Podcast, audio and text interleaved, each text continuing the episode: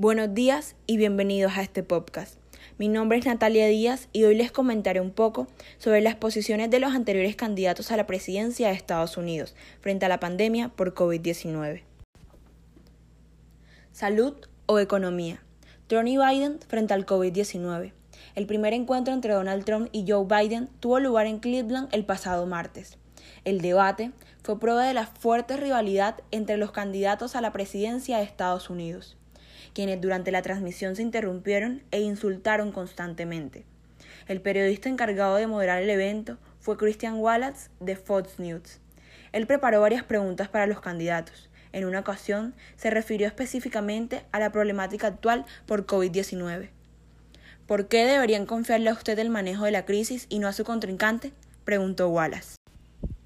Frente a la pregunta, el actual presidente Donald Trump aseguró que él ha manejado de la mejor manera la pandemia y que Biden no habría podido hacerlo como él. Además, comentó sobre la recuperación positiva que ha tenido Estados Unidos de la economía.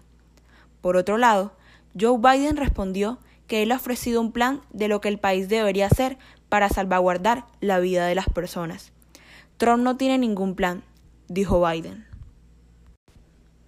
A mi parecer, Ambos candidatos, en su afán de callar de alguna forma las ideas del otro, no lograron concretar sus propios argumentos.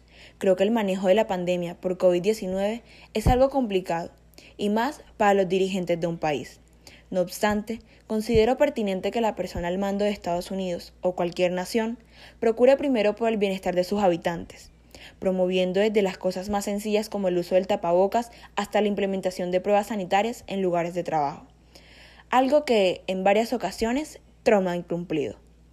No desconozco que la economía es un aspecto del todo importante para el sostenimiento de un país, pero creo en la posibilidad de formas seguras de trabajar a través de un plan, pero uno, que a diferencia de aquel que menciona Biden tantas veces, llega a solidificarse. Muchas gracias por escucharme y hasta luego.